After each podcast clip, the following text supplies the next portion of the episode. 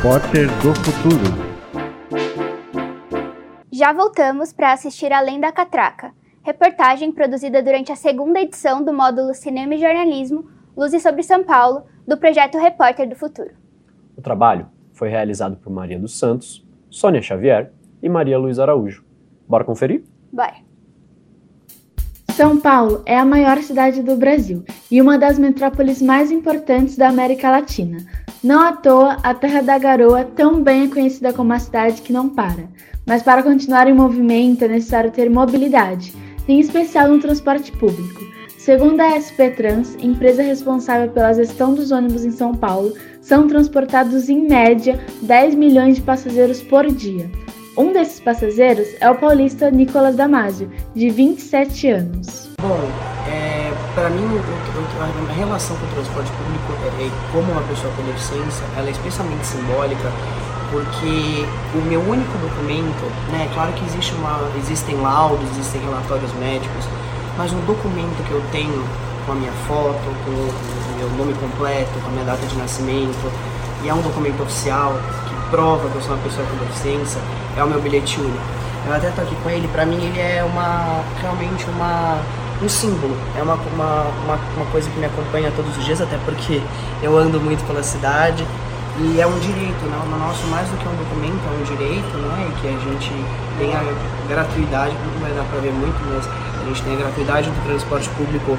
Nós, deficientes visuais, temos a gratuidade tanto para nós quanto para um, um acompanhante. E quando eu olho assim para ele, eu lembro direitinho quando, eu, quando chegou o meu primeiro, em 2017. Eu tinha menos de um ano de diagnóstico. E foi muito forte, foi muito emblemático, porque eu olhei e eu falei, ok, eu sou uma pessoa com deficiência e quem me deu isso foi esse bilhete único. E ao mesmo tempo que ele prova e comprova que eu sou uma pessoa com deficiência, ele é meu grande passe livre para ir é o meu grande. É, ele significa liberdade, porque ele me leva para todos os lugares, ele possibilita que eu vá de um lugar para o outro, que eu circule por São Paulo, ou sozinho acompanhando. Nicolas deixa claro que o transporte público não é unicamente um ônibus ou um metrô. Ele pode receber também outros significados e simbologias para aqueles que o utilizam. Em alguns casos, a imagem do transporte público pode vir a ser negativa por conta da falta de acessibilidade. Como então tornar o transporte público mais acessível? A gente constrói meios de transporte mais acessível quando a gente pensa em inclusão desde o início da viagem até o final. Então não adianta nada você ter é, o metrô com rampas de acesso é, ou os ônibus preparados se você tem calçadas ruins ou se você mora numa região que não, tá, uh, uh, que não tem sistema de transporte adequado. A gente tem que pensar na cidade como um todo, tem que planejar a cidade exatamente como um todo. E, de novo, a palavra inclusão. Então, pensar no sistema de transporte desde o início até o final da viagem é fundamental. A questão da mobilidade urbana não se restringe ao uso do transporte público, diz respeito também às ruas e calçadas. De acordo com o levantamento de 2019 do Ibope Inteligência e a rede Nossa São Paulo, cerca de 90% dos entrevistados acreditam que a facilidade de acesso às ruas e calçadas é péssima, ruim ou regular enquanto somente 10% respondeu que era boa ou ótima. Só que realmente São Paulo é uma cidade muito desafiadora muito pouco acessível para uma pessoa andar sozinha, é, uma pessoa com deficiência. É, as calçadas são extremamente irregulares, elas são é, quebradas, elas têm troncos, é, galhos, cacos, carros. Eu acho que assim, o grande lance é, é uma rota de armadilhas. Parece que você está na, na, no joguinho lá do, da, da, da corrida lá do, do, do, Mario, lá, Mario Kart, e vem a banana, vem o dinamite, tudo assim. Que é isso, é feito para você se ferrar ali. No caso, as pessoas com deficiência, no caso, as pessoas idosas, no caso, as pessoas gordas, no, no caso, as pessoas. Qualquer pessoa que tenha uma necessidade fora do padrão, ela se lasca em São Paulo. São Paulo não é uma cidade é, amistosa. Gente, é tanta coisa que a gente que enxerga fica desviando da, na calçada para conseguir caminhar.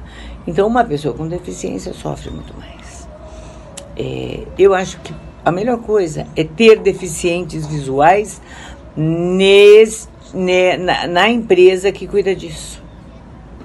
né? Eu acho que quem sente é que sabe, né? Na tentativa de tornar São Paulo mais acessível, a instituição Lara Mara, Associação Brasileira de Assistência à Pessoa com Deficiência Visual, atua nesta causa há 31 anos. Silverley Silvestre Vieira trabalha no Instituto há 22 anos. E quais são os maiores desafios que a gente tem no dia a dia? São relacionados sim à questão de acessibilidade. São Paulo é uma cidade que ela tem inúmeras calçadas, diferentes tipos de calçadas em diferentes bairros, que nós temos vários é, tipos de topografia na mesma cidade. Então tem calçadas muito estreitas, assim como tem calçadas muito largas, tem calçadas muito quebradas, onde a gente não consegue nem circular por cima de uma calçada e eu tenho que ir pelo meio fio, né, ou até pela própria sarjeta e fora o monte de obstáculos que existe para eu poder estar tá circulando e né, fazer com que a pessoa com deficiência visual tenha contato e possa transpor, possa desviar com o máximo de segurança possível. Então é uma das questões que a gente tem que é a questão da acessibilidade estrutural. Né? Agora, ah, o que mais a gente tem assim a dificuldade é a acessibilidade até é, como que é o nome, vou lembrar já, atitudinal, que é a ação das pessoas oferecerem ajuda, né? E não terem um preconceito e as pessoas facilitarem esse processo do ir e vir da pessoa com deficiência. Daí eu não digo só visual, mas eu digo de uma maneira geral. Sobre a atitude das pessoas em volta, Silverley comenta sobre a existência de um preconceito sobre. Ainda conforme o estudo do Ibope Inteligência e a rede Nossa São Paulo, 34% dos paulistas já sofreram e ou presenciaram alguma situação de preconceito contra pessoas com deficiência no transporte público. O professor comentou sobre as pessoas em volta oferecerem auxílio, o que é importante, é claro, mas como será que os indivíduos com deficiência se sentem com isso? Será que não seria mais interessante arrumar maneiras para que essas pessoas pudessem se locomover sem ajuda?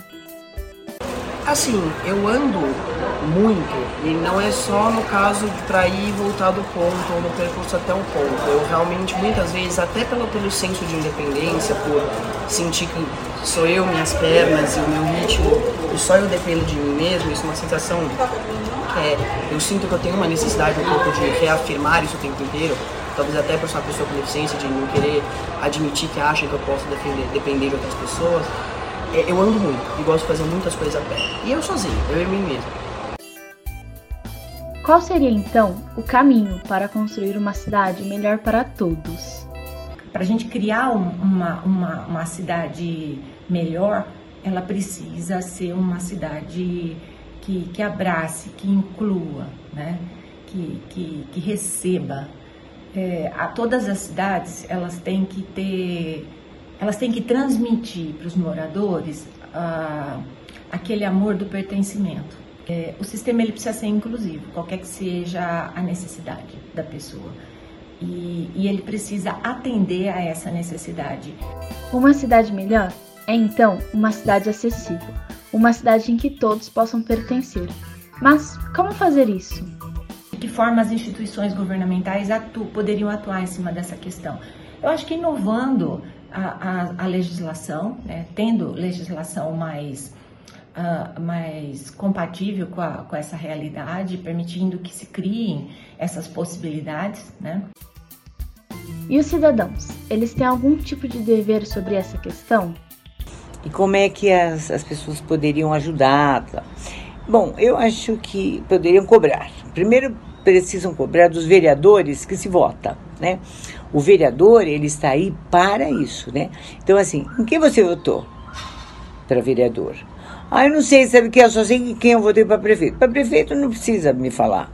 Prefeito todo mundo sabe quem é o prefeito. Eu quero saber você, que mora na rua tal, no bairro tal, Uh, quem é o cara que é o representante, que ia lá, pedia voto e dizia que ia ajudar vocês.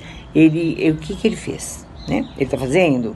Você está cobrando? Uh, tem um buraco na rua e eh, esse buraco está fazendo aniversário já e ninguém e ninguém e cada dia está maior e ninguém vem aqui e cadê o telefone desse cara ele ganhou ele está na câmara de vereadores então precisa ir lá com São Paulo pode até ser a terra da garoa, Sampa ou a cidade que não dorme, mas ainda não é a cidade que não para. Na verdade, São Paulo ainda precisa caminhar bastante para que a mobilidade urbana possa ser para todos.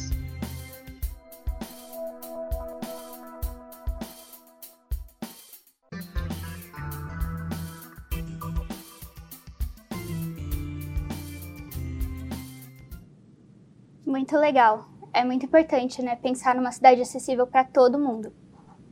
É isso. Na volta do intervalo, a gente fala um pouco mais sobre essa reportagem. Fica com a gente.